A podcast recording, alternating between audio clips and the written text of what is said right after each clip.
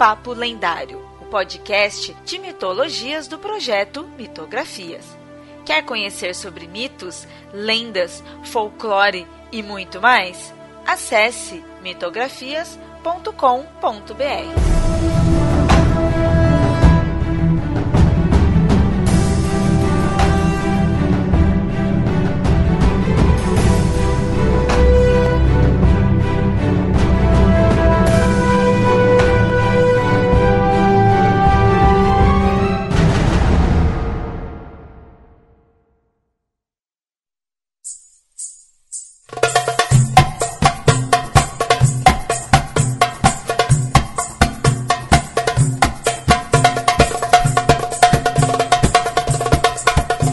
Exu não tinha riqueza, não tinha fazenda, não tinha rio, não tinha profissão, nem artes, nem missão. Exu vagabundeava pelo mundo sem paradeiro. Então um dia, Exu passou a ir à casa de Oxalá. Ia à casa de Oxalá todos os dias. Na casa de Oxalá, Exu se distraía, vendo o velho fabricando os seres humanos. Muitos e muitos também vinham visitar Oxalá, mas ali ficavam pouco quatro dias, oito dias, e nada aprendiam. Traziam oferendas, viam o velho orixá, apreciavam sua obra e partiam. Exu ficou na casa de Oxalá 16 anos. Exu prestava muita atenção na modelagem e aprendeu como Oxalá fabricava as mãos, os pés, a boca, os olhos, o pênis dos homens. As mãos, os pés, a boca, os olhos, a vagina das mulheres. Durante 16 anos ali ficou ajudando o velho orixá. Exu não perguntava, Exu observava. Exu prestava atenção, Exu aprendia tudo. Um dia Oxalá disse a Exu para ir postar-se na encruzilhada, por onde passavam os que vinham à sua casa, para ficar ali e não deixar passar quem não trouxesse uma oferenda a Oxalá. Cada vez mais haviam mais humanos para Oxalá fazer. Oxalá não queria perder tempo recolhendo os presentes que todos lhe ofereciam. Oxalá nem tinha tempo para as visitas. Exu tinha aprendido tudo e agora podia ajudar Oxalá. Exu coletava os ebós para Oxalá. Exu recebia as oferendas e as entregava a Oxalá. Exu fazia bem o seu trabalho e Oxalá decidiu recompensá-lo. Assim, quem viesse à casa de Oxalá teria que pagar também alguma coisa a Exu. Quem estivesse voltando da casa de Oxalá também pagaria alguma coisa a Exu. Exu mantinha-se sempre a postos, guardando a casa de Oxalá. Armado de um ogó, poderoso porrete afastava os indesejáveis e punia quem tentasse burlar sua vigilância. Exu trabalhava demais e fez ali a sua casa, ali na encruzilhada. Ganhou uma rendosa profissão, ganhou seu lugar, sua casa. Exu ficou rico e poderoso, Ninguém pode mais passar pela encruzilhada sem pagar alguma coisa a Exu.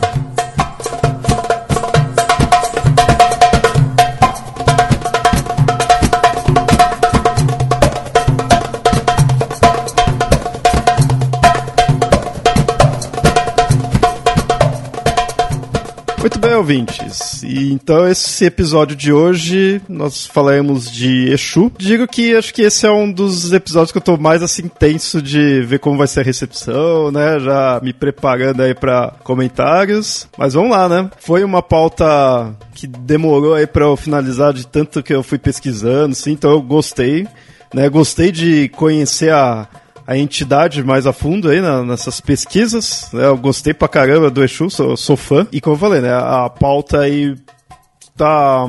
Não vou dizer se tá extensa, porque normalmente os do Papo Lendário são extensos, né? As pautas. Mas, digamos, está com bastante conteúdo do tanto que eu fui pesquisando. Então, assim, pouquíssimos tópicos aqui são de fato de opinião. Né? Não que a gente não vá dar a nossa opinião, né? mas seguindo a pauta aqui, é, boa parte do conteúdo dela é de origem acadêmica em, certa, em certo aspecto, porque eu peguei muitos artigos, mas também tem muito de vídeos e textos de pessoas da religião, né, das religiões em si. Não, não é só do, achismo nosso, né? Já deixar claro aí, por isso também essa pauta demorou né? É achismo dos outros, né? Não o nosso. Mas aí, para ajudar aí nesse episódio, tá aí a, a Nilda, da nossa equipe. E também como convidado tá o Lucas, como a gente já chamou ele no episódio aí de Candomblé, quando saiu, e agora é mais um episódio aí dele retornando. Então, Lucas, agradeço aí pelo, por ter aceito o convite, pode dar oi pros ouvintes. Oi, ouvintes. Obrigado pelo convite. Estamos aí mais uma vez para discutir religiões afro-brasileiras que são apaixonantes. Eu sei que pode ocorrer o caso de vir e falar, ah, mas vocês tinham que chamar também alguém da religião em si, alguém né, mais profissional, digamos assim. Mas a, apesar que o Lucas é alguém que tem pesquisado, né, tem entrado nisso daí, e como ele já tinha participado, já está acostumado aí com a dinâmica de podcast, então eu acho interessante. Mas um dos motivos desse episódio ter demorado para eu que gravar foi exatamente isso, de quem chamar e se valeria a pena chamar alguém. Porque eu tava com um receio muito grande de chamar ao, alguém de, de Umbanda, ou especificamente de Candomblé, ou né, alguém da religião em si, porque o meu foco aqui não vai ser falar de uma religião, né? Vai ser falar dessa personagem, né? Do Exu, diversos aspectos. E assim, vai faltar coisa? Com certeza, porque é um personagem bem complexo. Mas eu não queria dar uma, uma vertente específica, né? Não queria ir para um caminho específico, falar mais um geral. Então já deixo claro aí pro ouvinte, né? Quem sabe no futuro a gente traga outras pessoas já para mostrar a vivência. Então eu quis deixar mais neutro, digamos assim, né? Apesar, como falei, né, o Lucas está aí por também conhecer bastante. Falar primeiramente de Exu, porque Exu tem que ser o primeiro sempre, né? Eu ia citar isso, né? É, Exu tem que abrir, todo o trabalho tem que ser aberto por Exu, né? E aí é, é, é bacana, assim, começar a falar de orixás começando, obviamente. Tem que, tem que seguir né, como o, o correto. Tem que se respeitar, né? É interessante mostrar isso, que de fato o Exu ele é um dos mais importantes orixás e um dos mais complexos, e acho interessante essa importância que se dá a ele, na questão dele ser quem recebe primeiro as oferendas, né? Ele vem sempre em primeiro lugar. Tipo, é um aspecto bem marcante dele. E isso eu acho que independente de qual vertente se encontra, você vê muito disso, né? Dele ser o primeiro a fazer oferenda, de sempre vir em primeiro lugar, né? O próprio efeito, quer dizer, eu não sei se, se na religião original, né? Se é que a gente pode falar de uma religião original, a gente já discutiu isso no outro programa, Uh, se Exu é de fato uma figura complexa, ou, ele, ou se ele é uma figura complexa no candomblé brasileiro, é, por, por, ocasião do sincretismo e de toda a barbaridade que foi feita com a figura de Exu. Né?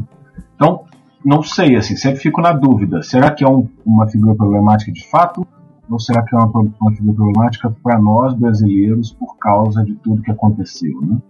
Do nosso histórico. Eu pessoalmente não duvido dos dois casos, assim, deixou cada vez mais complexo mas independente se antes era ou não, né? Dele se tornar cada vez mais complexo, sem sombra de dúvida, né? É, tanto a, as variações que foi tendo, a, as novas versões, as comparações que foram feitas dele com, com outras entidades, com o próprio demônio, né? Mais pra frente a gente vai citar bem isso.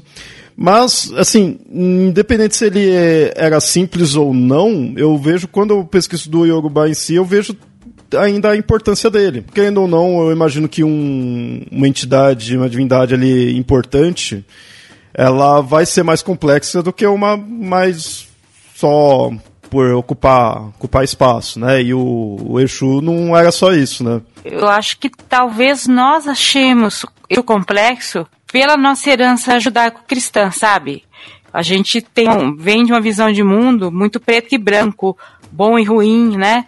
E, e Exu não é nada disso. Então, não Exu, todos os orixás não são nada disso, mas Exu, pelo seu aspecto, vamos assim, quase que trickster, ele não é nada disso.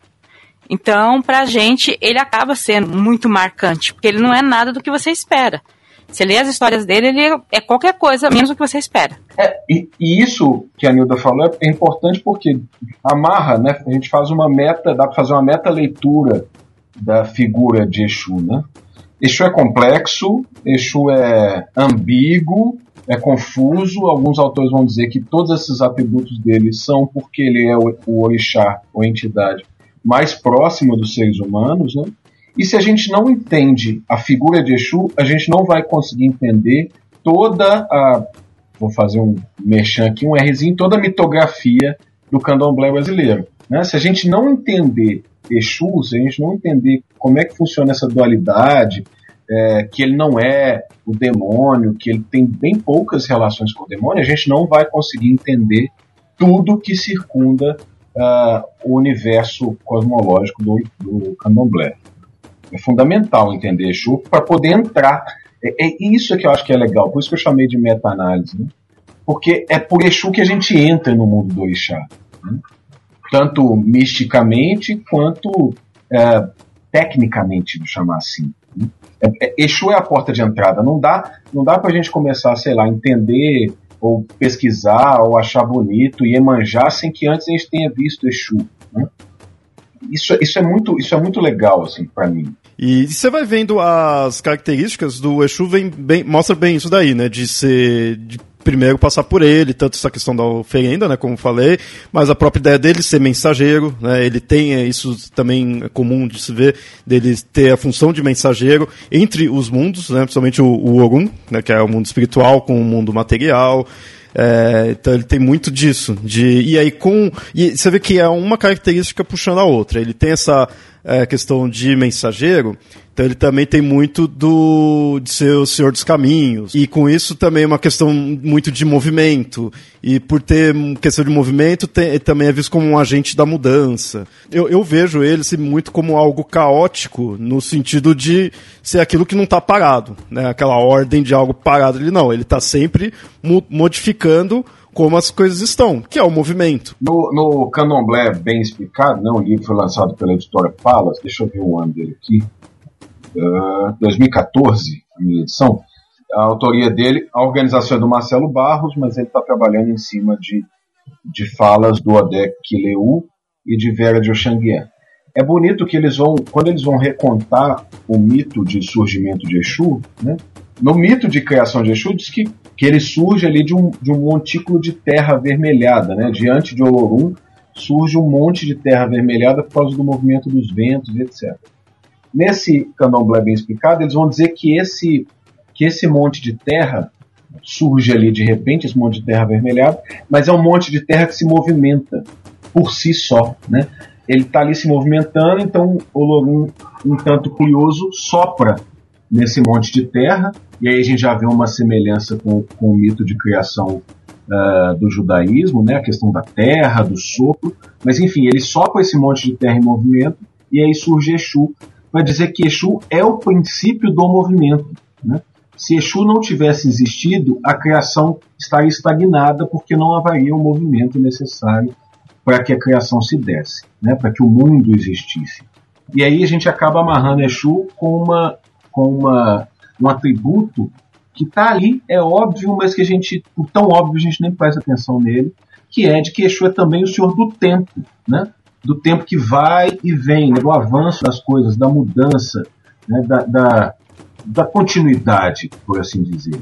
E olha, a gente começando por aí, a gente já tira de letra toda aquela carga negativa que está atribuída normalmente a Exu. Né? Ele é o movimento. Ele é a humanidade na sua essência mais básica, que é a busca, a tentativa, né, a inconformidade. Isso é, isso é sensacional.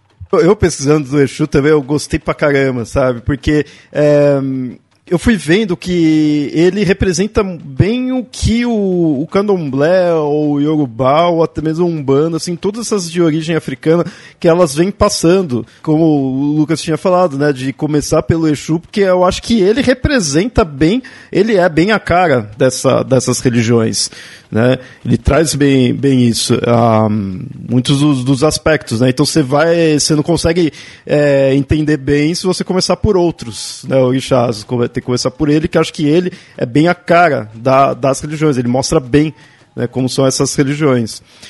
E continuando aí de um, falando dos aspectos dele, é interessante ver essa ideia dele ter sido o primeiro, ter começado, né, tudo ali por ele, porque ele também é o que rege nascimentos, né, a gestação, fecundação, ele também rege muito disso daí.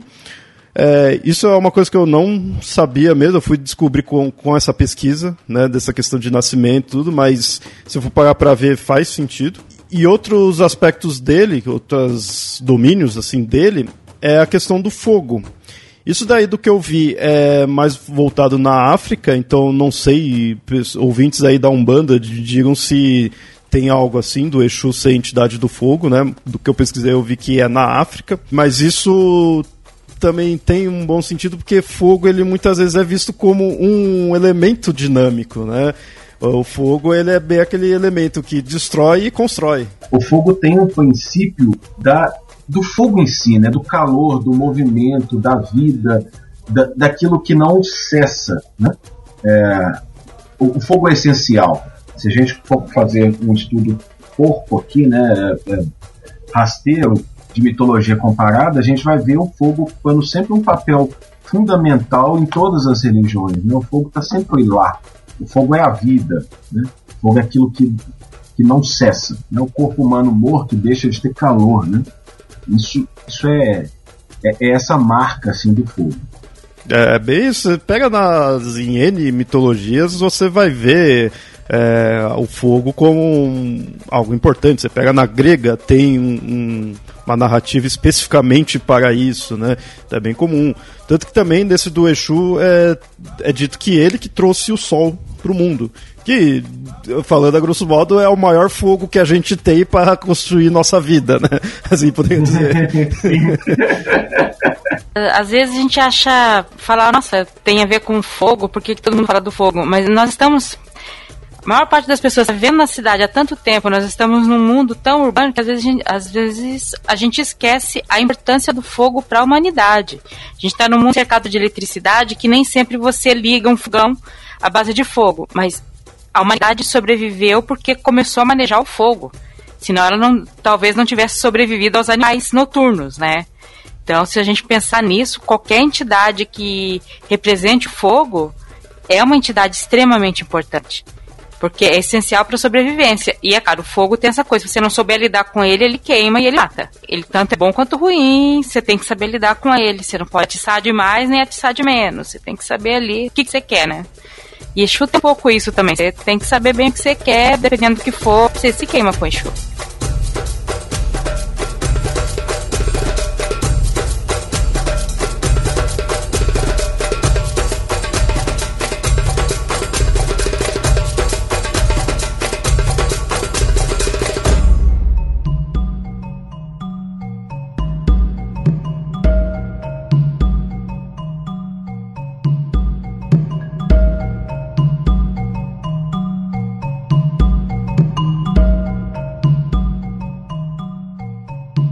Exu era filho caçula de Emanjá e Orunmilá, irmão de Ogum, Xangô e Oxóssi.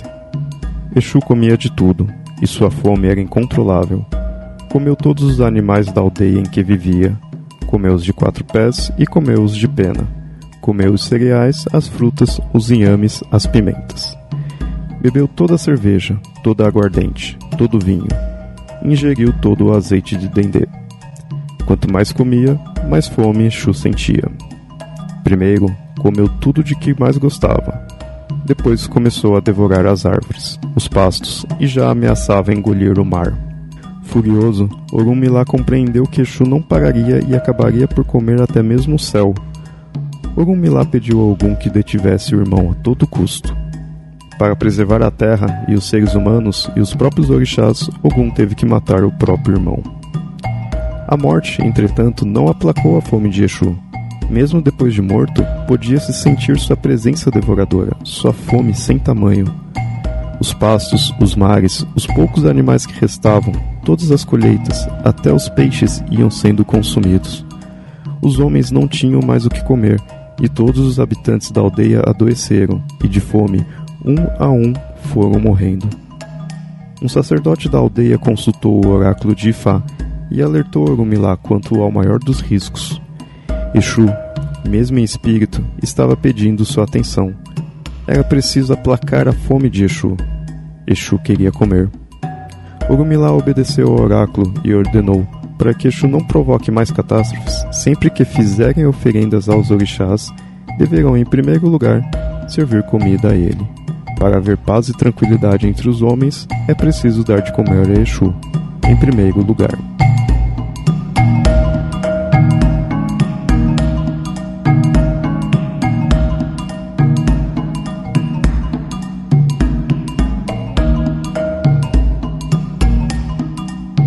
Mais pra frente, ali a gente vai acabar comparando o Exu com outras divindades, então a gente vai até comparar ele com outros tricksters. E o Exu muitas vezes é posto, né, como, como um trickster. Assim, eu sei que tem gente das religiões em si que não gosta muito disso, mas eu acho uma comparação válida ali, eu acho que isso não diminui nem nada. E o fogo é um elemento que você encontra outras divindades consideradas tricksters que também regem o fogo, né? Por, acho que bem esses aspectos que a Nilda colocou, né? Ele pode te ajudar, mas se você não souber lidar com ele, ele te queima. E o Exu tem muito disso daí. É, tem narrativas do Exu que você vê que ele causa discórdia né, entre as pessoas ali. É, você não souber né, lidar com ele, pode, pode se ferrar, né? Isso não significa necessariamente que ele é bom, que ele é mal, né? E, mas ele também pode te ajudar, não necessariamente que seria bom. Claro que eu acho que no, na religião vai pôr ele como bom, independente aí da, dos problemas que ele possa dar, assim, as discussões né, em si, que ele possa causar, vai colocar como bom por ser um orixá. Mas eu vejo muito dessas religiões essa sem essa dualidade em específico, né? Ele eu vejo ele como um movimento, né? O que vai gerar o movimento. Então isso independe se é bom ou ruim. Você pode talvez ver como bom no sentido no final, né? Que ah, beleza, com isso aprendi tal coisa, né? Mas aquela coisa assim. Mas não é a ideia dele ser mal, só porque causou um discórdia ali, né? Não seria o demônio como se compara. É, na verdade, Ana, dentro da lógica da religião, eu até não. É uma opção minha aqui, né? Eu até não usaria o termo bom, eu usaria o termo fundamental. Né? É, o Exu é uma figura fundamental. Eu entendo quando você usa o termo bom para pensar que ele é importante. É, é, o bom aí no seu, na sua fala tá, tá como sinônimo para mim, me soa como sinônimo de fundamental, de necessário. Exato. Né? Isso. É, essa, essa é a sacada do candomblé, assim, né, da religião afro-brasileira, que é tirar a leitura dessa lógica de bom versus mal e dizer, olha, tudo que está aí, por, pela sua necessidade, é bom e pela sua inabilidade no uso, na, na no manuseio pode ser mal. Né? Por, isso, por isso é que eu digo que Exu é uma porta de entrada essencial para a gente discutir esses assuntos e discutir os orixás. Porque a gente vai ver, quando você pega para ler os itãs, né, que são os, as narrativas mística, míticas dos orixás, se você pegar assim, vou ler uma pacoteira de itãs sobre Xangô, que seja, né, você vai ver histórias que Xangô é uma figura benfazeja, um grande, um, um grande é, homem, etc. E você vai ver narrativas que Xangô é terrível, né? Você fala, meu Deus, como é que vocês podem adorar uma figura dessa? Mas é porque a grande lição do candomblé, das religiões afro-brasileiras, né, é essa. Não há o bem puro, não há o mal puro. Né? Se a gente tiver o bem puro, ele é insosso, ele é inativo, ele é estático. Né? O movimento, a ação, é necessariamente ambígua. Né? Mas ela é necessária. Não dá para escolher uh, os, os, a ausência do movimento, né? a inércia. A inércia não cria nada, não produz nada.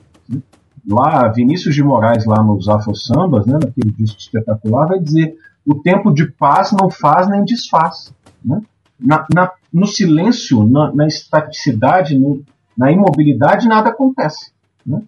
Então a gente tem que assumir que para se mover, para que, algo aconteça, a gente precisa se mover. E no ato de se mover, a gente pode fatalmente pisar na jaca em algum momento, né? enfiar o pé num buraco. Mas é melhor o risco de enfiar o pé no buraco do que a quietude inútil, improdutiva da, da imobilidade. É, sabe aquele tapa na cara que a vida te dá? É, é, é, isso, é eixo que tá te dando tapa na cara. Porque você fala, pô, doeu, né? Foi ruim, mas te fez aprender. Exu, seria aquele ditadinho bobo que a gente fala assim, que até um pé na bunda te empurra para frente. É, é Exu, sabe? Exu te move. Ele vai, ele vai, sabe? Ah, eu não sei o que, que vai ser amanhã. Eu não sei o que, que é esse caminho, para já usar uma, uma um aspecto simbólico de Exu. Não sei onde é que esse caminho vai me levar, mas você só vai descobrir se você caminhar. Se você ficar aqui parado, você sabe para onde é que ele vai te levar, para lugar nenhum. Exato. e assim, o Exu, por ser tão complexo assim, apesar de que isso que eu vou falar que se adequa N divindades e N entidades, ele possui inúmeros nomes, né, de inúmeras versões e inúmeros nomes. Isso, como eu falei, é, é, é comum para N divindades, mas alguém com, tão complexo como Exu não poderia ser diferente. Né? Então, você tem outros nomes além de Exu, você tem Exu com, com S, né? então fica com esse som, Exu com SH, aí você tem Bará, Ibarabô, Legbá, Elegbara, Eleguá, Aquezan, Yangui. Tem, tem vários, vários nomes, né? Eu pus alguns aqui, mas ele tem inúmeros outros nomes. De novo, no candomblé bem explicado, né? eles fazem uma lista desses epítetos que Exu pode receber, né? Então, Exu Yangui, Exu, Exu Lonão, Odará, Lei, e aí são vários. Mas para dizer que cada um desses, desses epítetos, e assim como a mitologia grega, que talvez seja mais familiar para a maioria das pessoas, né? Você vai ter lá Palas Atena e etc. E, e vários outros epítetos para Atena. Esses, cada um desses termos vai trazer uma faceta distinta de Exu, vai priorizar uma faceta distinta. Né? Então, um aspecto específico da figura de Exu. E aí, já peço desculpas que eu fui lá na mitologia grega para falar de Palas Atena, quando a gente tem isso bem aqui no catolicismo com a figura de Nossa Senhora, né? que vai ter diversos aspectos, é a mesma figura, mas sei lá, Nossa Senhora da Rosa Mística, Nossa Senhora da Conceição, Nossa Senhora Aparecida, né? E cada uma delas enfatiza um aspecto dessa divindade. Eu estou fazendo aspas com as mãos em divindade. Eu espero que vocês tenham entendido. Bem isso mesmo. A questão de, de nomes, eles acaba trazendo, né, os aspectos diferentes. E isso é muito legal quando você pega a ideia do Exu. Isso talvez para outros orixás também vai servir, mas o, o, Exu bastante. Que assim, você pega. A gente aqui no Brasil vai falar muito da, das diversas umbandas, dos candomblés, né? Então você vai comparar cada Exu de sua, de sua vertente. Mas aí se você vai para fora do Brasil, você vai para África mesmo, ali dos Yorubás, ou você vai para o restante da América, Haiti, todos esses locais que têm dessas origens africanas, é, né, no, no Haiti vai ter o, o voodoo, assim, você nem chama mais ali de umbanda nem de candomblé, mas você vai encontrar é, divindades ali que vai ser o Exu. No caso de cabeça, acho que do voodoo é o Legba, então você vê que tem um, um, o que faz a analogia, né? Que aí você, sem saber você vai encontrar ali e fala, ah, nossa, parece o Exu. Na nação Fon, que a gente também tem no Brasil, usa-se o termo Legba, né? Ou Leuá, dependendo da pronúncia.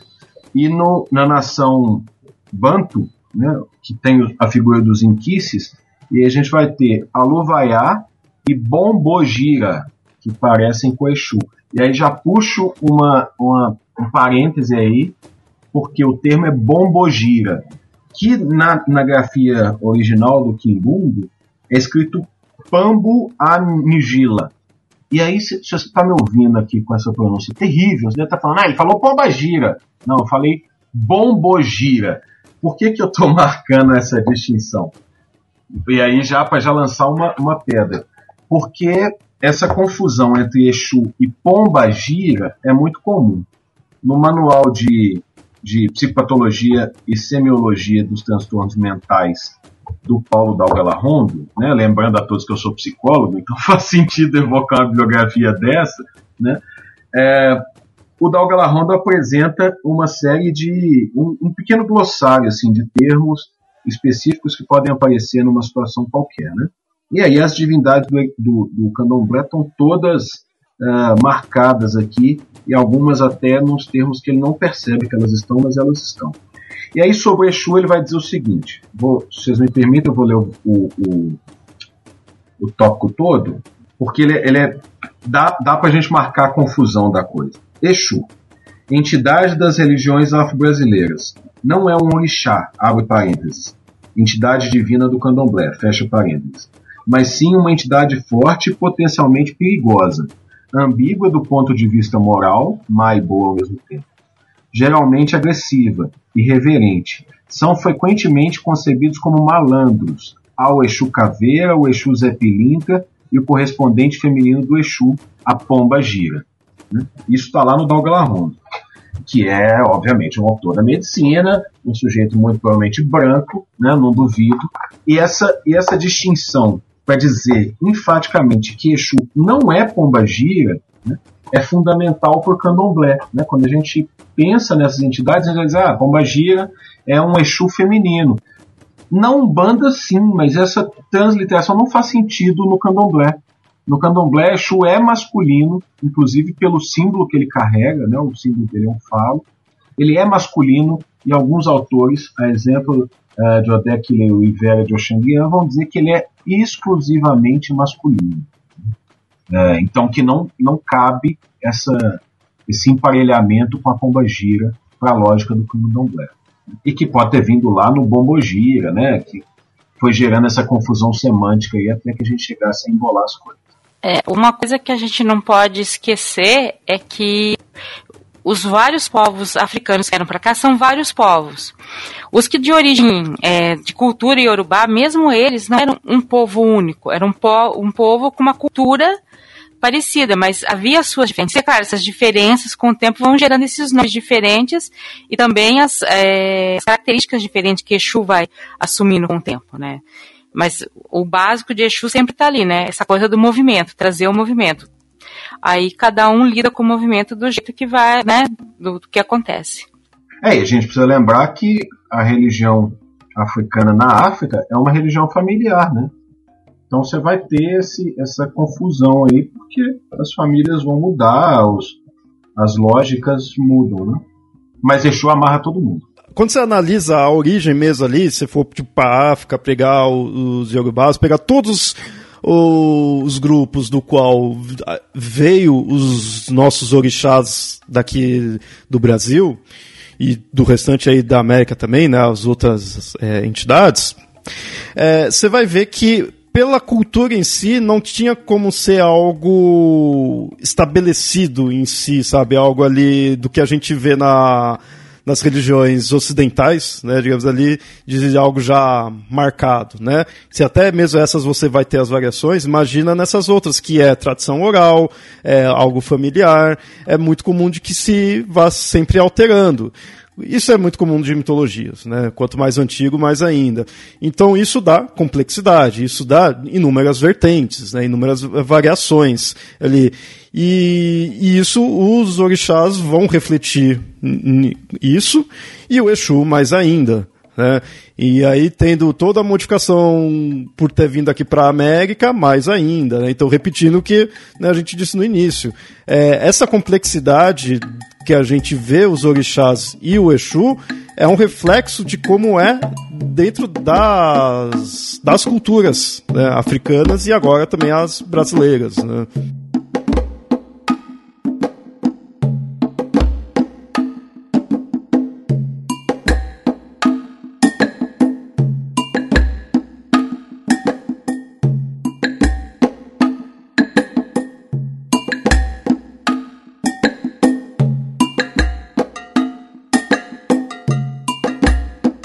Exu era o irmão mais novo de Ogum, Odé e outros orixás. Era tão turbulento e criava tanta confusão que um dia o rei, já não suportando sua índole, resolveu castigá-lo com severidade. Para impedir que fosse aprisionado, os irmãos os aconselharam a deixar o país. Mas enquanto Exu estava no exílio, seus irmãos continuavam a receber festas e louvações. Exu não era mais lembrado. Ninguém tinha notícias de seu paradeiro. Então, usando mil disfarces, Exu visitava o seu país, rondando nos dias de festas as portas dos velhos santuários. Mas ninguém o reconhecia assim disfarçado e nenhum alimento lhe era ofertado. Vingou-se ele, semeando sobre o reino toda sorte de desassossego, desgraça e confusão. Assim o rei decidiu proibir todas as atividades religiosas, até que se descobrissem as causas desses males. Então os babalorixás reuniram-se em comitiva e foram consultar um babalaô que residia nas portas da cidade. O babalaô jogou os búzios e Exu foi quem falou no jogo. Disse nos Odus que tinha sido esquecido por todos, que exigia receber sacrifícios antes dos demais e que fossem para ele os primeiros cânticos cerimoniais. O babalaô jogou os búzios e disse que oferecessem um bode e sete galos a Exu.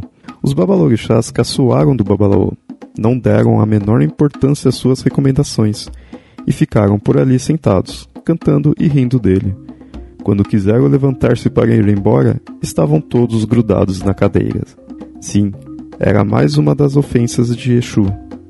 O Babalaô então pôs a mão no ombro de cada um e todos puderam levantar-se livremente. Disse a eles que fizessem como fazia ele próprio, que o primeiro sacrifício fosse para acalmar Exu. Assim convencidos, foi o que fizeram os pais e mães de santo naquele dia e sempre desde então.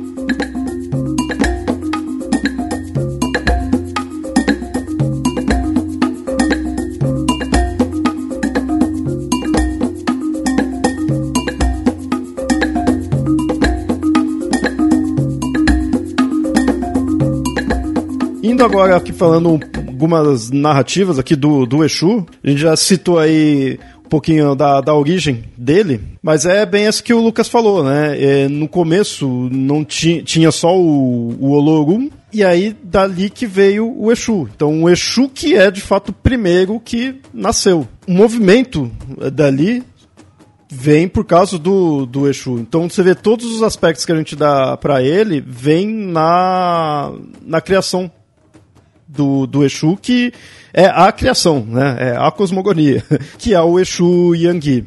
Eu sempre quando eu vejo, eu não sei agora se tem algum Exu Yangui por algum outro aspecto para alguma outra narrativa, mas sempre quando eu vejo com esse nome é focado nesse daí, do que veio é, diretamente de Olorum. O Lucas contou ali a narrativa de ter sido o, aquele monte de terra avermelhada e aí o Olorum soprou né, ter o sopro divino, é bem isso daí, e dali que nasceu né, o, o Exu Yangui.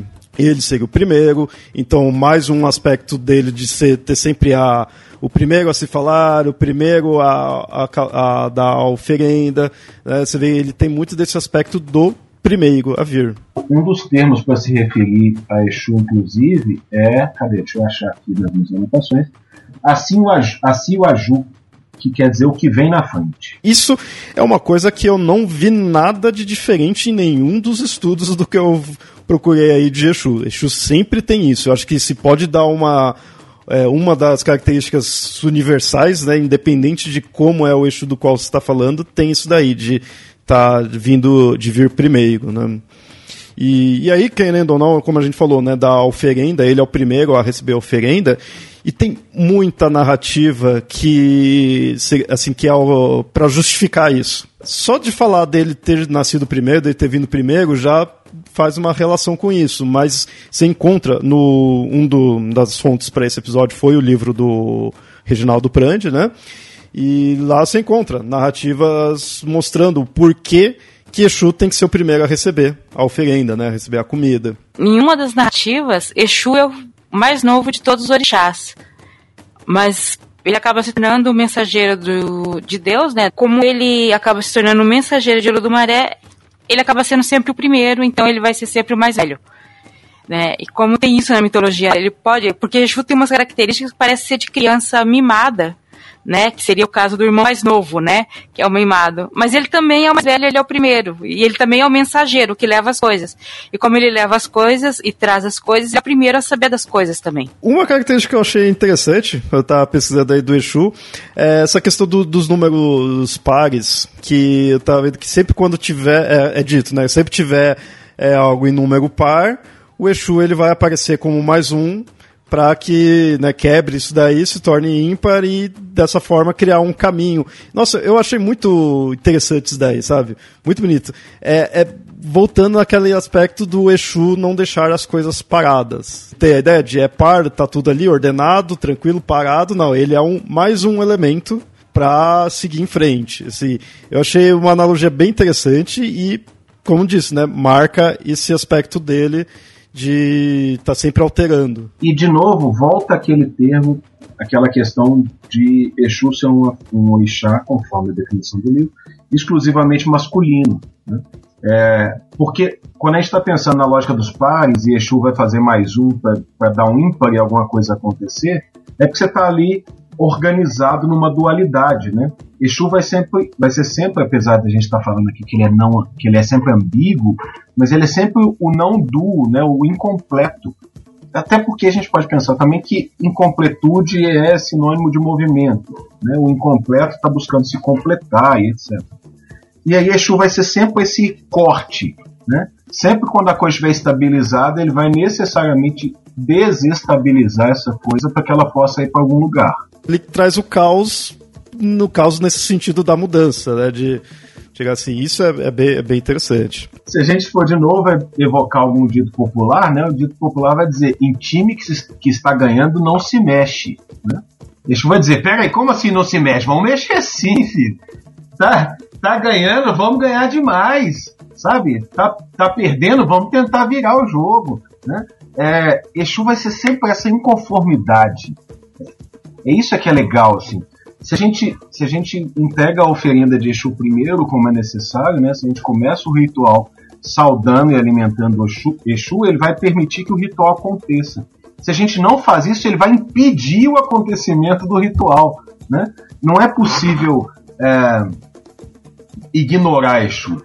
Não é preciso dizer assim, ah, hoje é um culto de terça-feira, então a gente não não vai fazer o padê, vai não tem jeito, porque sem ele o ritual não acontece. Né? Se, se a gente não passa por ele, se a gente passa por ele o ritual acontece, acontece bem. Se a gente não passa, o ritual não acontece ou acontece mal. Né? Se ele não bater o martelo, não vai não rola. Mais uma narrativa aqui do Exu, que eu, eu acho bem interessante, mostra bem os aspectos dele. E nessa que a Nilda falou, né, dele ser um menino, uma criança mimada, né, de parecer algo assim. Nesse, nessa narrativa mostra bem nisso, que trata ele como um menino, né? que é, no caso, é uma narrativa focada muito no fato dele ser, ter um apetite insaciável.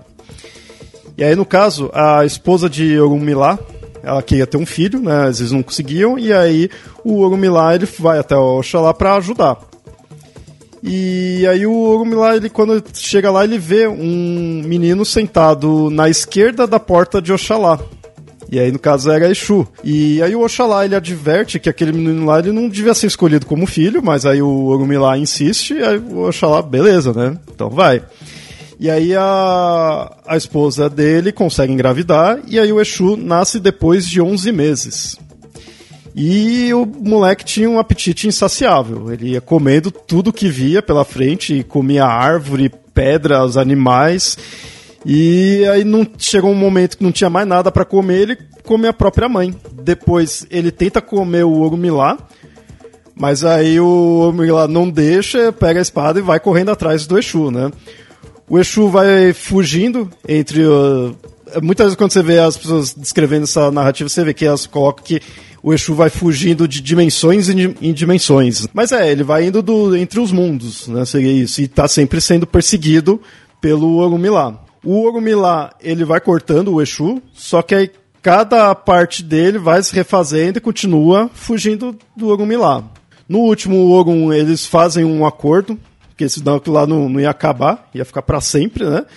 E aí o Exu devolve tudo o que comeu, só que aí ele seria o primeiro a comer em qualquer situação. Então você vê, é uma dessas narrativas que explica o porquê dele ser o primeiro a comer, né? Como eu falei, tem várias, né? Mas essa eu, eu achei bem interessante isso daí, tá mostrando ele com apetite, né? Insaciável. É, eu vou até fazer uma analogia a outras mitologias. Uh, eu acho que é da Nórdica, se não me engano, que mostra algo assim de algo que estava ali insaciável, comia tudo, destruía tudo, quando foi ver era o fogo, né?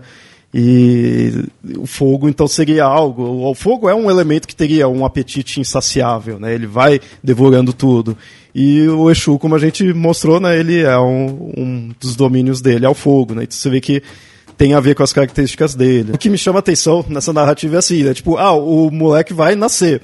Mas o cara foi lá e já viu o moleque antes dele nascer, né? Ah, é, quer esse daí. E aí depois ele, ele nasce, né? Tipo, coisas que você encontra na mitologia, né? Coisas que só a mitologia faz por você. É, isso ser bem constante. Olha, isso aí vai dar mal. Ah, mas eu quero. Isso aí vai dar ruim. Se alguém adverte. Não, não, mas tudo bem, vamos lá. Quando você vê, você faz aquilo que vai dar ruim. E essa ideia dele também encontrar o Exu ali, parado e depois dele nascer, não tinha parado para pensar, agora que caiu a ficha. É, eu vejo muitos pondo o Exu como um, também um dos aspectos dele é de ser atemporal. Né? Por isso que tem até aquele negócio de falar que ele acerta hoje a pedra que ele joga amanhã, né? Vou ver esse, esse aspecto dele estar tá ali sentado na porta antes mesmo de nascer, passa um aspecto atemporal é, também. E que é engraçado, né? Ele já está ali sentado e não, não, não façam essa, não tenha essa criança por filho, né? Olha aí, não tenham. Eu sei que já tá aqui, mas não vai nessa. Arruma outra criança. Tem um aspecto de Exu que eu sempre leio, que eu vejo que Exu, ele é da encruzilhada. Exu, ele fica na porta da casa, mas o Exu não fica dentro da casa. Não, então, tem um outro, um outro livrinho aqui chamado Axé Cores do Brasil, do Rafael Nobre, né, em que ele diz explicitamente que Exu é o senhor de fora da casa. Inclusive em alguns terreiros, eu visitei um tem, uns, tem um tempinho aí, né? enfim, é, o assentamento de Exu é do lado de fora. Né? É, do lado de fora de onde se dança. Né? Exu é o domínio de fora. O domínio de dentro vai ser de outros, de outros orixás. Exu está para fora. Né? Está para a rua, para o caminho, para o desconhecido. É, isso é, isso é bem interessante. Desde o primeiras histórias, ele, né, ele é visto do lado de fora. E eu acho que talvez isso ajude a explicar porque Exu é uma das divindades dos orixás mais conhecidos do Brasil, para o bem ou para o mal. Né? Quando você quer é, falar mal, sei lá, mesmo que você não conheça, você não conhece quase nada do candomblé ou da umbanda, você quer dizer que é uma coisa ruim, você fala que é uma coisa de Exu. Eu acho que talvez por causa dessa questão dele ser do de fora, ele acaba sendo mais conhecido. Né? Assim, o mais conhecido, assim, o nome mais conhecido, se realmente ele é conhecido, é outro papo, mas você porque ele existe, ele está ali, porque ele é do lado de fora. É, e ainda tem outra coisa nesse, nesse mais conhecido, e aí de novo, né, talvez atropelando o samba, que é a questão do da própria da própria do sincretismo com, com o diabo, né, o demônio cristão, assim, que, que de novo, para mim faz todo sentido, sob diversos aspectos, que, que Exu seja sincretizado com o demônio. E com isso eu não quero fazer uma defesa, dizer que Exu é de fato o demônio, não. O que eu estou fazendo é me posicionando como quem fez essa, essa, esse sincretismo. Primeiro, porque Exu, como energia da vida, como figura do nascimento, do movimento, fatalmente vai estar ligado ao sexo. Né? É, e, e, o seu Ogó, né, que é aquela ferramenta que ele carrega, é fálica, radicalmente fálica, em algumas representações é de fato um falo gigante. Né? Então, primeira coisa, o sexo. E o sexo é do diabo. Né? O sexo não é de Deus. De Deus é reprodução. Se a gente pudesse reproduzir bebendo água, seria mais, de, mais é, cristão do que fazendo sexo. E em outro, em outro aspecto, essa figura é, da vida da rua. Né? A rua é. E, e aí a gente já puxa um pouquinho para pegar figura, as figuras atribuídas a, a Exu na Umbanda, né? que é o Zé Pilintra, por exemplo. Né? São figuras da rua, figuras da, da malandragem, do espaço não seguro, não confortável, né? do espaço em que você deve temer, porque tudo pode acontecer na rua. Né? Então, para mim, e é claro, se não, se não bastasse isso, as cores de Exu ainda vão ser o preto e o vermelho, né? para não bastar de amarrar ele com o demônio. Em algumas representações ele leva um cajado que representa as encruzilhadas, que pode muito bem parecer um tridente. Mas enfim, tá, tá tudo posto aí para que as pessoas falassem: ah, é o demônio aí, tá vendo? isso transa, isso bebe, isso come. Come igual um Exu essa peste aí, né? Claro que é o demônio. É isso mesmo, já vamos puxar essa parte dessa comparação né, com, com o demônio, é bem isso que o Lucas falou mesmo. Não tinha, se você parar para é, pesquisar o Exu, você vê que não tinha como não ser é, comparado com o diabo cristão, né? É, todos esses aspectos traz, né? É, tem as versões, né, que ele tem também um tridente. O tridente eu acabei não achando muito, eu, eu, queria saber se veio antes ou depois até dessa, dessa comparação, né? Ele se veio antes, nossa, que, que azar, assim, porque não tinha, aí não teria nem como fugir mesmo, né? no livro do para falar do, dessa questão do tridente, no, no, livro do Rafael Nobre, ele fala o seguinte: é, cadê, cadê, cadê? Suas ferramentas são a lança de ferro, muitas vezes montada num conjunto que lembra um ou mais garfos juntos, formando várias encruzilhadas. Né? E aí que então que talvez venha o lance do tridente. Né? E, e assim, querendo ou não também, o Exu, ele, por mais que tenha essa versão dele ser meio que tipo o primeiro que nasceu em si, ter, to, ter toda essa imagem né, do primeiro, ele não é necessariamente o criador no sentido do do grande criador que seria Deus e aí no caso o Ologum. Então se você vai comparar, você vai é, sincretizar com é, o cristão, é, você não pode pôr ele como Deus. E, e, apesar de toda a importância que o Exu tem, você não pode pôr ele como Deus, porque tem algo né, antes ali dele, anterior a ele, e outro por todos esses aspectos que a gente pôs, né? Aí toda a questão da cor, toda essa ambiguidade dele, então não daria para colocar. Se não dá para colocar como Deus, como o, o catolicismo ali, ele foi, o cristianismo ele foi é, puxando das outras religiões e aí foi comparando. Se dá para comparar com Deus, aí beleza, se, né, se torna Deus ali. Se não dá, vira demônio. Dizer, a grosso modo fica assim. Então o Exu não teria como virar uma versão de Deus ali. Então ele cai pro, pro demônio, não teria como fugir disso. E nem dá para colocar ele nos sincretismos que acabaram transformando alguns orixás em santos católicos porque ele não tem nada que se pareça com qualquer santo, santa, sabe? É, imagina, é, com Nossa Senhora, nada, não tem, não tem como colocar ele em uma dessas combinações.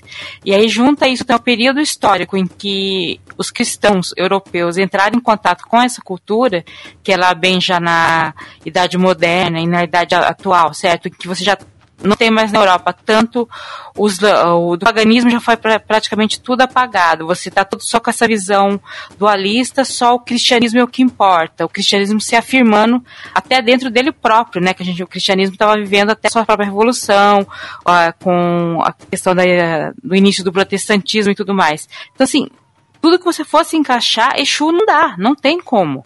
Não tinha como um europeu, naquela época, enxergar Exu de outra maneira.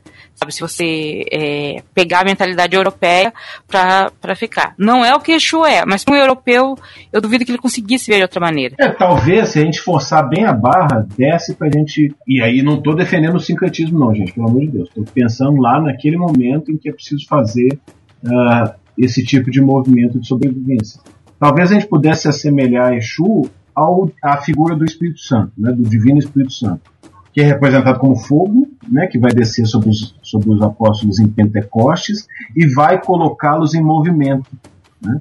A, a, figura, a figura do Espírito Santo em Pentecostes é muito curiosa, porque ela desce como línguas de fogo, os apóstolos começam a falar em línguas e saem de onde eles estão para pregar pelo mundo. Talvez, né, se tivesse alguma boa vontade, mas eu acho que não era esse o interesse, né, é, seria com, com o Espírito Santo. Mas, de novo, para mim faz todo sentido demonizar a figura de Exu. Pelo seguinte, se eu quero demonizar todo aquele movimento religioso, todo aquele complexo religioso, eu preciso amarrar aquilo de alguma forma ao, de, ao demônio. Imaginem vocês um português vendo um culto uh, que não faz o menor sentido para ele, que não, não respeita nenhuma regra ritualística com a qual ele está acostumado, e que, vendo sucessivos cultos desse tipo, ele percebe que, independente de quem vem, independente de qual entidade se manifesta, uma sempre é reverenciada. Ora, o que ele vai dizer é: essa é a entidade mais importante desse negócio aqui. É esse aí para quem eles sempre, sempre fazem referência. E se essa religião é má, se essa religião é o demônio, esse cara é demoníaca, esse cara que está sempre, essa entidade que está sempre presente é o próprio demônio. Até porque a gente precisa lembrar que nem sempre o sincretismo pega do santo católico elementos uh, que sejam atribuíveis para e passo à entidade do candomblé a qual ele representa. Mas, mas quem ou não, então a gente vê que essa comparação aí com o Exu, do, do Exu com o demônio, é meio que tipo inevitável, né, pela história, pelo contexto geral ali tudo, mas é algo pejorativo, né? É algo para rebaixar. Porém, eu vejo, eu isso agora que já é uma opinião minha, mas eu, eu vejo que eu, eu consigo comparar o Exu sendo o demônio, ou na verdade ser uma versão do demônio, e que não seja pejorativo. Porque quem ou não, se for falar agora para quem é de Umbanda, quem é de Candomblé, você fala, ah, Exu é o capeta. Você está maltratando né, a, a, religião, né, está indo mal. Então, a gente sabe que não tem nada a ver isso, então não tem o porquê da gente comparar ali, nós aqui, né, nós três assim. Mas é, eu consigo encontrar uma analogia não necessariamente desses aspectos em si, né, de forma pejorativa, mas porque é, assim, ouvinte, você que já teve algum um contato aí, nem que seja só de estudo, assim, com linhas de ocultismo, talvez você entenda melhor isso, assim. Mas atualmente a gente tem, é possível você encontrar uma visão do demônio, do qual ele seja mais como um agente da mudança, um agente caótico para que as coisas continuem, né? A, a, a continue, a continuidade em si, né? Que não fique nada ali estagnado. O, você encontra essa, essa imagem do demônio. Algumas linhas ocultistas trazem isso. Que aí mostra que ah, esse, esse, o demônio não, é, não seria algo ruim. Ele é algo que traz a mudança. Então é algo forte, é um baque, assim, mas ele é necessário porque ele traz a, a mudança ali, então você não fica parado, você não fica estagnado. E, e aí você traz todos esses outros aspectos, aspecto sexual também, vai ter querendo ou não um, um quê de movimento, né, de continuidade, algo assim. Todos esses aspectos do Exu, como a gente foi mostrando aí no episódio todo, né. Então, na verdade, eu estou dizendo assim, ah, o Exu ele é parecido com o demônio, não sendo pejorativo com o, o Exu, né? não demonizando o Exu, mas sim é, trazendo esse aspecto mais recente. É, eu diria mais recente, que eu acho que hum, talvez da época média assim, não, não teria muito disso, né? Mas mais recente do demônio. O que você está fazendo é exusizando, se dá para usar Exato. o demônio. né? Dizer, né? É, é, se, o demônio, se o demônio pode ser relacionado a Exu, talvez tenha algo de positivo nesse cara aí, né? Mas sim, imagina se o demônio não tivesse tentado Eva, a humanidade estava até hoje no Jardim de Delícias, estagnada, né, entre aspas. Você está usando um conceito bem parecido com o do início do judaísmo, aquele demônio que chega para Deus e fala, sabe aquele Jó ali? Eu acho que ele não sei não. Será que ele é tão fiel assim? Se a gente der uma agitadinha na vida dele, o que que acontece? Não sei, sabe? Porque querendo ou não, da gente colocar Deus ali, a bondade, e o demônio, o oposto, você tá caindo na dualidade. Se você for pegar essa imagem e tirar essa dualidade, é, você coloca o demônio como um agente fundamental né? Como o Lucas tinha posto no início, né? É algo fundamental.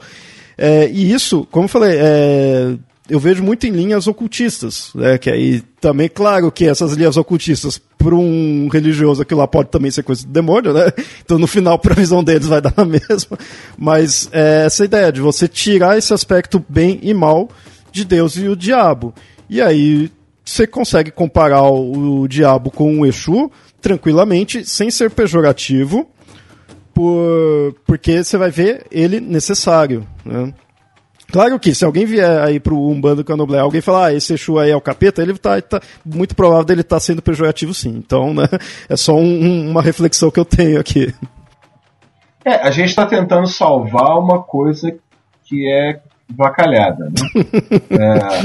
é, é, porque não tem, não tem muito jeito. Quando você, quando você passa a a compreender uma religião por um emparelhamento com outra, você não está entendendo essa, essa religião, você está só comparando. Né? Mas é claro, se a gente pensar nesse aspecto fundamental do Exu e a gente quiser muito salvar essa, essa correlação, a gente pode ir para esse viés. Eu concordo, foi divertido aqui, é uma brincadeira. A gente não está dizendo que é assim, né? E quem vai usar esse termo, né? Quem vai dizer, ah, Exu é o demônio, dificilmente alguém que está interessado na figura de Exu. Pelo contrário, está interessado em emparelhar com uma entidade negativa, exclusivamente negativa, e dizer: olha, não é digna de culto, porque é o demônio. Né? Olha aí, vocês estão enganados, vocês estão falando que é Exu, mas é o capeta.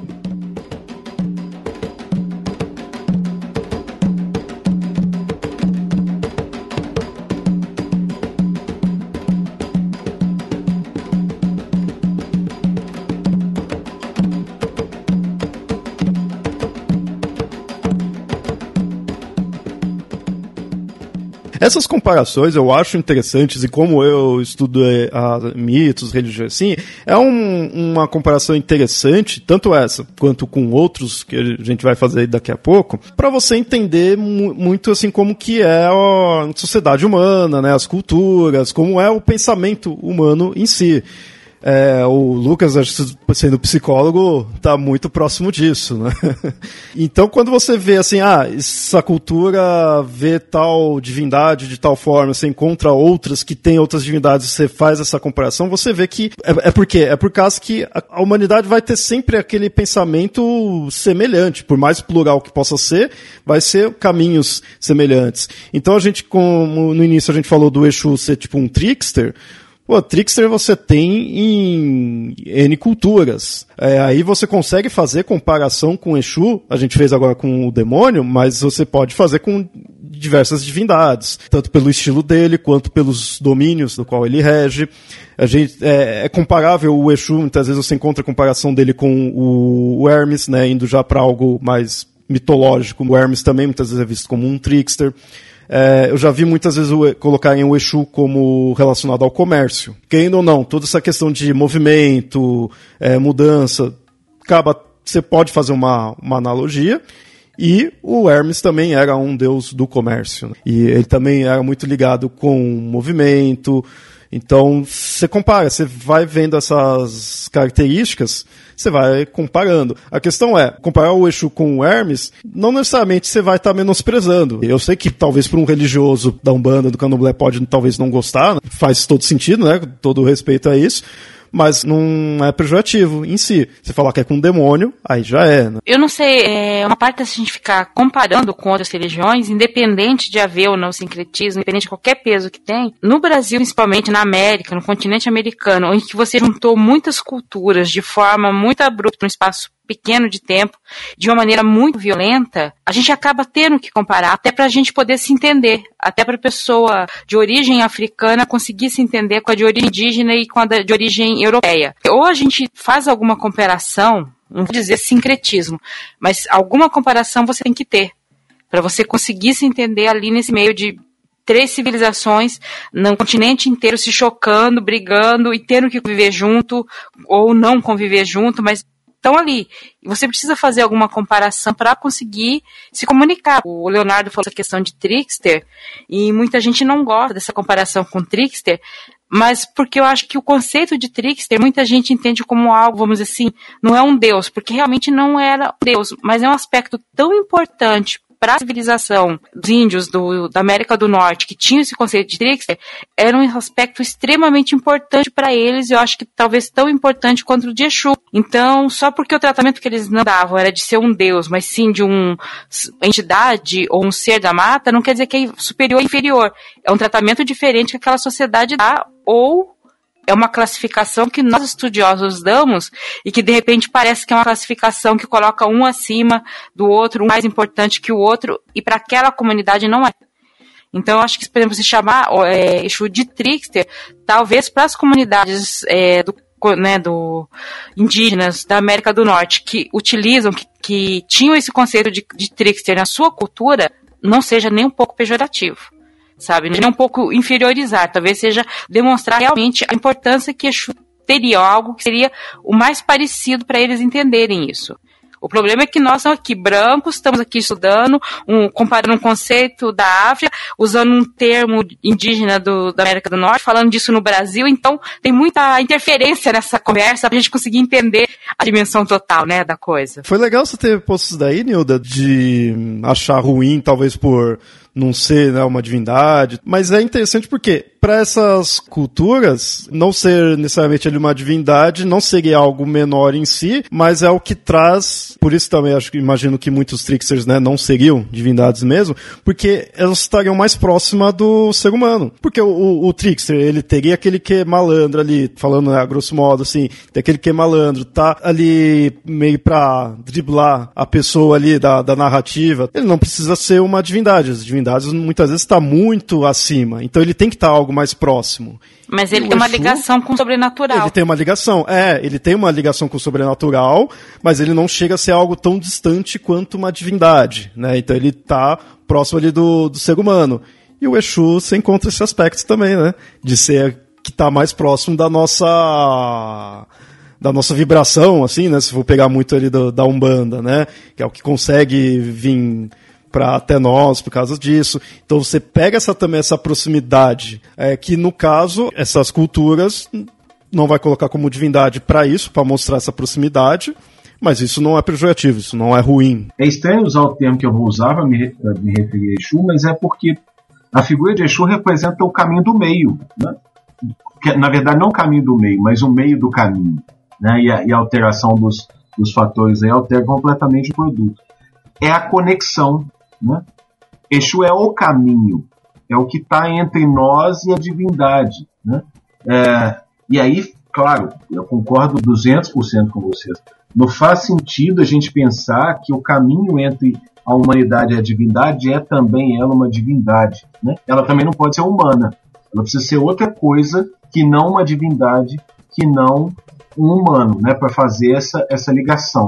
Ela tem que ser a metade das duas coisas. Né? Exu é essa, é essa linha que costura, que ajunta dois tecidos distintos. Né?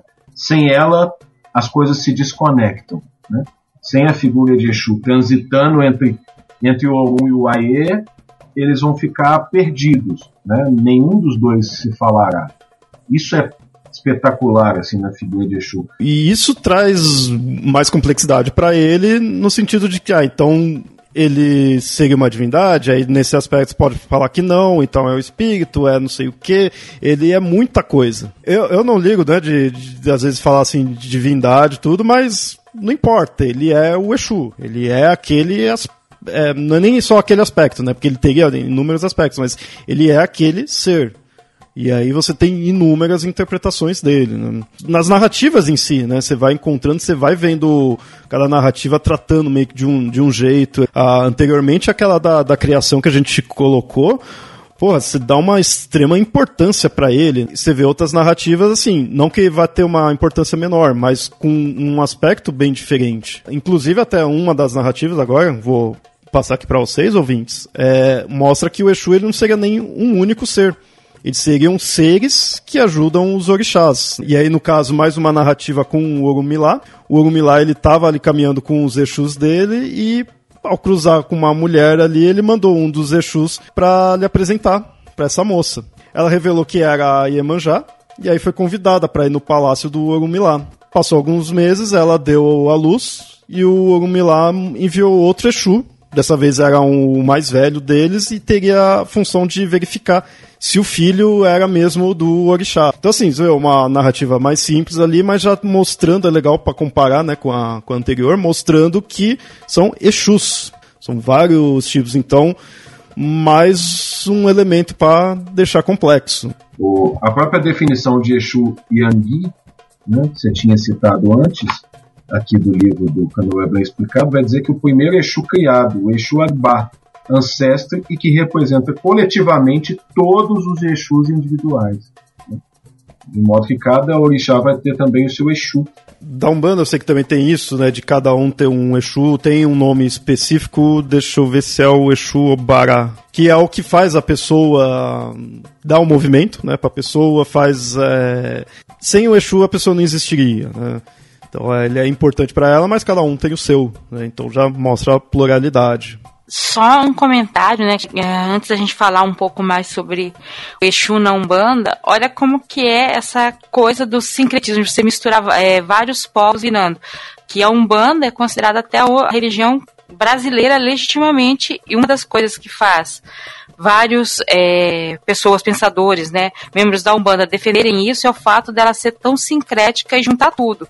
E não poderia deixar de juntar Exu ali. Você tem que trazer o Exu do candomblé juntando na Umbanda, que tem esse sincretismo todo que né, nessa mistura que gerou uma outra religião que é a Umbanda, né? Você tem que ter o Exu ali e alguns aspectos de Exu que tem no candomblé acabaram é, incorporando na Umbanda e na Umbanda ainda se transformou em outra coisa né? Eu acho bem interessante. E assim, só lembrando que candomblé existem várias linhas, a Umbanda também tem várias linhas, né? Então, tudo que a gente está falando vai ter gente que vai falar, não, mas no meu terreiro não é assim. Não, não é no seu terreiro, porque cada terreiro tem a sua especificidade, né? Cada terreiro segue uma linha. É, a, a gente foi falando aí no geral aí do, do Exu, mas de uma forma geral, no sentido de que a gente ainda não, não focou especificamente no candomblé, na Umbanda, a gente foi, né, conversando sobre ele aí. Já na, no Exu da Umbanda, agora a gente falar alguns aspectos dele, diz aqui eu diria em si que é da Umbanda, porque da, da onde eu peguei são pessoas umbandistas mesmo. Claro que vai ter as variações dentro da, das linhas, né.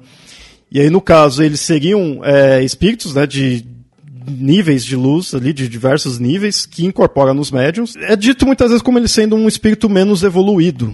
Mas aí ele estaria ali também para evoluir. Com isso ele está mais próximo da gente. E aí nisso tem as diferenças, né? Da, do Exu da Umbanda pro do, do Candomblé. Muitas vezes eu vejo como o Exu do Candomblé ele visto como os demais orixás, né? Ele fica algo mais semelhante mesmo. Agora o da, o da Umbanda já não. O da Umbanda já destoa mesmo, né? Ele é, é uma entidade que incorpora e faz as consultas ali do, do médium. Não é os orixás, né, em si que, que desce. Ele, o Exu ele seria de fato algo diferente ali dos orixás. Se bem que isso é o que eu mais vejo, mas eu já encontrei gente de Umbanda defendendo, tudo bem que eu, o que eu vi foi um texto polêmico, não estou aqui para julgar, mas pondo que não, o Exu é sim um orixá, né? Isso dito dentro da Umbanda. Não sei, para mim Exu é Exu, aí cada um vai cair de um jeito, né? Mas assim, mesmo né, com diferenças ou não, você ainda tem a ideia do Exu guardando entradas. E aí, é, da Umbanda, como você vê, Exus guarda entrada de hospital, de necrotério, de cemitério. Isso eu achei muito legal, que é para impedir os quiumbas, né, que seriam espíritos sem evolução, que tem um quê vampiresco no sentido dele puxar, né, nossas energias ali. Então, o Exu tá ali para proteger, né? Colocando o Exu em questão de necrotério, de cemitério, coisas assim, você encontra muita relação no, no, no voodoo, né? Que você tem entidades específicas, os. Tô falando agora grosso modo, né? Não vou lembrar muito de cabeça, mas você pegar os, o barão, tem muito disso daí, já algo mais voltado com pra morte. Mas não necessariamente ruim, muitas vezes pelo contrário, para aquele aspecto de guardar. Se a gente pensou em Exu como o Ixalá do nascimento, né, da morte faz todo sentido de novo, né? A morte é de novo outra passagem por outro momento, né? Assim como o nascimento também é. é ele está aí, é, é, sempre o orixá do caminho, é sempre a figura do caminho. Né? Do deslocamento. E nisso você vê também que ele, o Exu, é que ele trabalha nessas áreas, assim, é, quando você vê o. Muitas vezes quando eu vi o Umbandista falando, é aí, ele trabalha nessas áreas mais pesadas. É, o Exu é quem consegue ir, ir lá né, que teria a vibração mais pesada, então é nos umbrais, são esses locais de, de morte, é, os cemitérios, assim, então é ele que consegue. Os orixás demais não iria em si. Os, os orixás e os, na verdade, assim, eu tô falando só os orixás, mas assim, os espíritos, né? Os outros espíritos não iriam. O Exu que tem a vibração que consegue chegar a tal local. Ele está mais próximo. Eu lembro do, da, dessa explicação, que o, a vibração do Exu está mais próxima, então ele consegue descer mais tranquilo. Os outros espíritos, eles estão numa vibração muito além. Então, para ele descer, é tipo uma tortura, sabe? É, é muito difícil, é muito esforço. Então, para o Exu já é mais tranquilo, ele já está próximo disso. É, na, na Umbanda tem que. É fácil incorporar o Exu justamente por esse fato dele ser o caminho, né? Não é por ser, que a gente considera espírito inferior, talvez pelo fato de ser mais fácil de ser incorporado. Né? Mas ele é mais fácil de ser incorporado porque o espírito dele, né, a natureza do Exu é, é a comunicação, é o falar, né? É o chegar mais próximo de todo mundo, do ser humano, né? A questão de, de ser um espírito para isso, né? Ou vários espíritos para isso, porque também tem a explicação de que é um Exu, são vários Exus, e aí o espírito são espíritos que chegam mais próximos para é, a pessoa que recebe, né, a pessoa que tem essa sensibilidade, ela consiga encarnar. E, e aí nisso é posto que ele por, é, por esse motivo dele é o que vem, por ser o caminho, por ser o dono né, do, dos caminhos, assim, ele é o que vem. E aí ele serviria ao orixá. Isso é legal que isso daí parece assim, ah, ele, o Exu é que serve aos orixás, parece que meio rebaixando ele, né? Mas não, é porque ele é o caminho. Isso eu acho muito legal. Você põe uma função para ele, é, você vê ele como uma ligação, como a gente tinha posto aí desde, desde o início, né? Ele é uma ligação, mas isso não torna ele abaixo em si.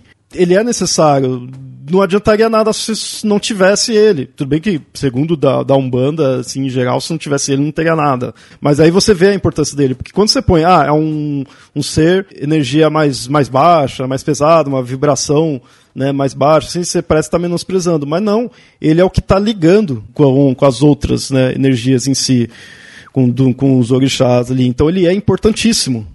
É essencial. Você vê, mais uma vez, a gente voltando para essa questão, né? Ele é fundamental essa redução que a gente está tentando evitar aqui, ela é muito da nossa lógica de sociedade, né? De que quem, quem serve, né? serve aí talvez não seja o melhor verbo, mas enfim, quem serve não tem função, né? Não é, ah, não é importante. Eu não quero saber quem serve, eu quero saber a quem se serve, né? Sem a gente perceber que sem que exista quem serve, quem faz a ligação, não faz diferença se eu tenho um superior e um inferior, né? Se não tem nada ligando os dois, pouca diferença faz, né? O superior inferioriza-se e o inferior se superioriza. Tem que existir o meio, essa é uma função tão válida quanto as duas pontas, né? tão importante quanto. Se, se pá, até mais importante. Se eu não tenho quem transita, para que ter as que ter os polos, né? Se ninguém vai de um polo ao outro, os polos não têm nenhuma função. Né? É muito legal você para ver vez daí que você começa a perceber a, a função, assim, não só a função, mas a, a importância, né? A importância que, que o Exu tem por essa imagem, mas no aspecto prático nosso, né? É, dessa forma como você falou, Lucas, foi bem essa a parte prática, né? Que eu poderia muito bem falar, ah, mas é da religião lá e azar daquilo lá. Não, mas você pondo no nosso aspecto prático, isso daí. Quem serve tem a, a, a, importância, né? Seja lá o que for, seja religião na nossa sociedade. Né? É, e tem também o valor. Infelizmente, nós costumamos dar valor às palavras. E às vezes a palavra ela tem vários sentidos, então quando a gente coloca ele serve, então, é, o que está acima, o que está abaixo, né? A gente está querendo inferior, o que está abaixo é inferior. E de repente, no caso que você fala é, da Umbanda, o Exu estar no nível mais baixo não quer dizer inferior, quer dizer mais próximo. Né? Só que a gente dá um valor tal para as palavras que fica quem ouve sem ser do, da religião consegue dar um aspecto negativo para isso. Porque a gente tem essa mania de colocar o que está abaixo é inferior. Porque a gente deu esse valor para essa palavra que pode significar apenas o apoio, e sem o apoio você cai. Né? Então, assim, tem, abaixo pode ter muito significado, mas a gente sempre dá o significado negativo. Né? No, no, primeiro momento, ele tem que ficar explicando depois. Claro, a gente já tem noção aí da, da importância do Exu, a gente está pesquisando, a gente está vendo. Mas quando vê assim, ah, não é um orixá, tá abaixo ali, você já imagina né, inferior, mas ao mesmo tempo você tem aquela narrativa que mostrou ele lá no princípio. Então parece até meio contraditório, mas se você for parar para ver, não é. Em todos está ainda mostrando a questão de ser fundamental e de estar tá relacionado com caminhos sabe? Então se você for pegar, o Exu ele tem toda essa complexidade, mas em todos você mantém essa ideia de ser o caminho, de ser hum, essencial ali para ter uma comunicação, independente se ele foi o princípio, como a gente viu na outra narrativa, ou como se ele está ou se ele está sendo a ligação entre nós e outros espíritos, ou os orixás. Ele está sempre sendo o caminho. Então essa é a importância dele. Né? Só falar uma aqui, bom, tá aqui na pauta, mas é essa questão de considerar Exu do mal, é essa versão de que, na verdade, Exu é, seria considerado do mal porque ele defende né, os negros do mal que o branco trouxe para os negros, né? Aqui. E eu acho que é uma versão bem interessante, né? O fato de algumas pessoas do candomblé é, manterem essa narrativa porque aí é uma maneira de você se proteger do, do branco. O pessoal chama, nós chamamos de, de apropriação do termo negativo, sabe? Aquela coisa de você. Nós mulheres fazemos a marcha das vadias para a gente se apropriar do termo negativo e colocar ele como uma pauta de luta. E aí, nesse caso, eu deixo, olha, ah, ele é o mal, tal, então vou deixar ele aqui na porta para você não entrar para me incomodar, já que você acha que ele é o mal, né? Eu acho é uma maneira de você utilizar também. Bom, esse episódio foi bem interessante aí, que a gente falou aí do Exu faz tempo que eu queria falar dele, eu estava com receio porque eu tinha que pesquisar bastante, porque eu sei que tem ouvintes aí da, das religiões, e Exu é algo bem importante. Eu sei que faltou muita coisa porque é um personagem complexo, então muitas vezes talvez isso não bata com o que segue a sua linha, com a sua crença, pode ser que seja de outro sabe? Tem muita complexidade, muitas vertentes. Mas espero que tenham gostado aí do que a gente, de a gente falando sobre esse personagem que pessoalmente eu gosto pra caramba. e Nildas, tem algo a falar? Ah, só falar para, para os ouvintes. É, comentem no, né, nesse episódio, podem complementar com outras histórias, com outras visões, com tudo que vocês tiverem, porque acho que a gente tem que cada vez conhecer melhor Exu, até para entender boa parte do que a gente tem no Brasil, que ele ainda permeia muito a história e a cultura brasileira em coisas que a gente nem percebe que é referente a ele a gente está fazendo, né? Porque ele está aqui, está presente na nossa cultura. Então procurem, vão atrás e comentem também se tiverem coisas diferentes. Bom, Lucas, muito obrigado aí por você ter aceito o convite novamente. É sempre bem-vindo aí, para que acrescenta bastante nos episódios. E agora fica à vontade, faz seu jabá e suas considerações aí. Antes de mais nada, Leonardo e Nilda, obrigado pelo convite de novo. É um prazer, filho da puta, sempre participar, porque eu acabo. Vocês me obrigam a dar corpo para várias coisas que eu venho pensando, que às vezes estão dispersas assim na cabeça, nos cantinhos dos, das anotações nos livros. Então é, é sempre muito gostoso. E é isso. Estou aí nas redes sociais, nessa tal de internet aí, né? Na rede, no, no site Twitter, tô lá, no Twitter, arroba lucas, ed, no Instagram, arroba lucas.edpp. Eu deveria estar no melhoresdomundo.net, mas eu raramente tenho pisado lá. E eu também deveria estar no revolution.com.br. Revolution, joga Revolution, só tem nós. Eu também devia estar lá, mas, mas vou, um dia estarei. E enquanto estamos aí uh, porque daí vier.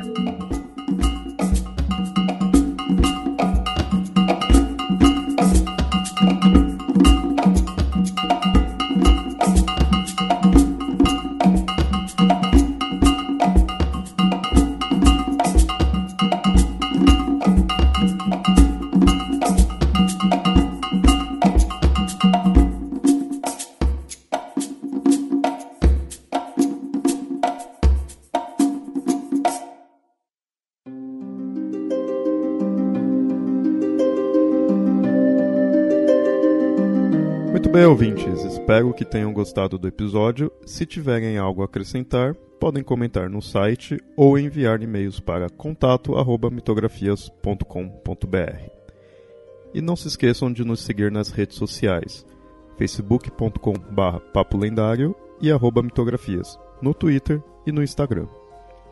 Esse episódio só existe graças ao apoio dos padrinhos e madrinhas do Mitografias, que colaboram com um valor mensal. Caso queira ajudar também, acesse padrim.com.br barra mitografias. Seu apoio é muito importante e é o que nos faz manter esse podcast e criar novas atrações. E até mais.